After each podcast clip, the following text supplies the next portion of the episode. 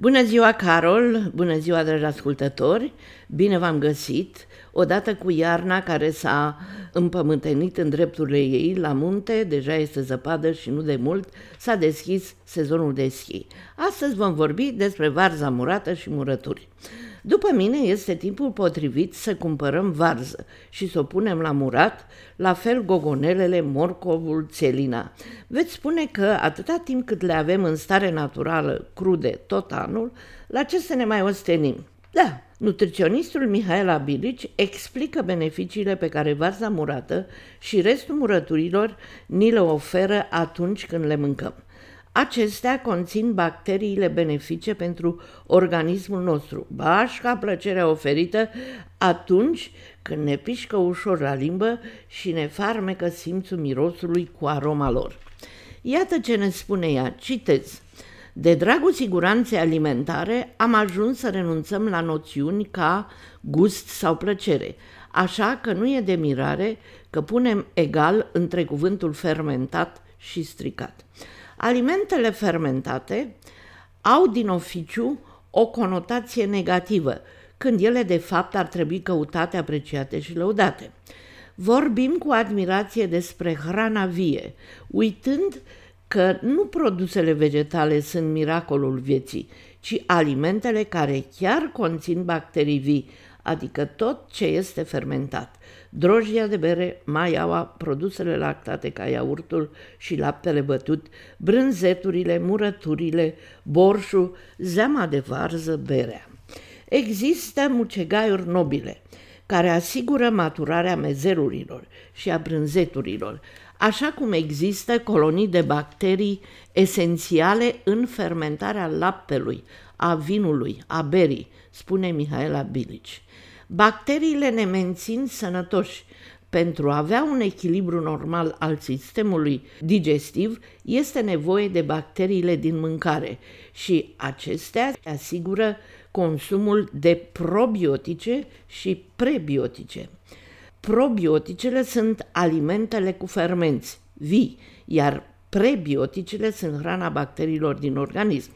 Murăturile sunt cea mai banală, naturală, românească formă de probiotice, fie că vorbim de varză, gogonele, castraveți, conopidă, morcov, murați. Ideal e să fie în saramură, care are la bază fermentația lactică și deoarece pe aici nu găsim de cumpărat murături la butoi, hai să redescoperim beneficiile alimentelor fermentate. Și dacă vreți rezistență crescută la boli și aport de vitamina C la domiciliu, murăturile și varza și zeama de varză sunt soluția. Ele merg și lângă o iahnie de fasole și la o friptură de purcel sau cârnați trandafiri. Mai întâi cumpărăm varza, care trebuie să fie bine îndesată și cu foaia subțire. O lăsăm câteva zile să se mai deshidrateze. Înainte spălăm butoiul bine și borcanele la fel. Mai ne aprovizionăm cu semințe de mărar sau chiar mărar uscat, hărean, în lipsa lui folosim boabe de muștar, două-trei gutui, o jumătate de varză roșie. Scobim cotoarele de varză și punem în fiecare gaură o lingură de sare.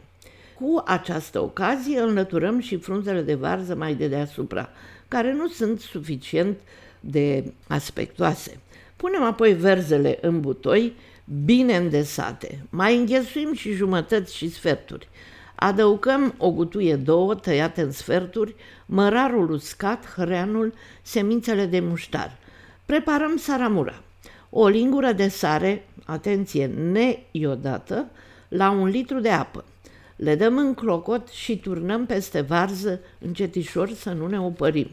Punem deasupra încruciși câteva scândurele sau rămurele de vișin, prun sau măr și o greutate deasupra, de preferință o lespede de piatră mai greuță. Închidem și apoi mai verificăm ce se mai întâmplă în butoi. Când începe să fermenteze, vânturăm zeama. Eu folosesc un furtunaș mai lungut și mai rigid și suflu în butoiaș cam la două-trei zile. Adevărul e că mai și trag pe furtunaș din zeama aceea, parfumată, acrișoară și șampanizată. Pentru murături la borcan, la fel. În borcane potrivim castraveți, gogonele. Să știți că găsiți gogonele foarte bune la magazinele chinezești de legume și fructe. Mai puneți buchețele de conopidă, felii crestate artistic de morcov, câteva mere, câteva prune, un ciorchine, doi de struguri. Saramura ca la varză. Și poftă bună! La un barbecue nu e nevoie de salate sofisticate care se ofilez după o jumătate de oră. Câteva castroane, nu boluri, cu murături asortate și varză tocată cu un pic de ulei și piper. Fac toți banii. Poftă bună, dragii mei, am salivat deja. Pe luna viitoare. SBS Food are toate ingredientele pentru următoarea dumneavoastră masă. Încercați mii de rețete de la bucătăriile din jurul lumii. Încercați rețetele de la experții SBS Food și urmăriți videouri pas cu pas. Vizitați sbs.com.au bară food.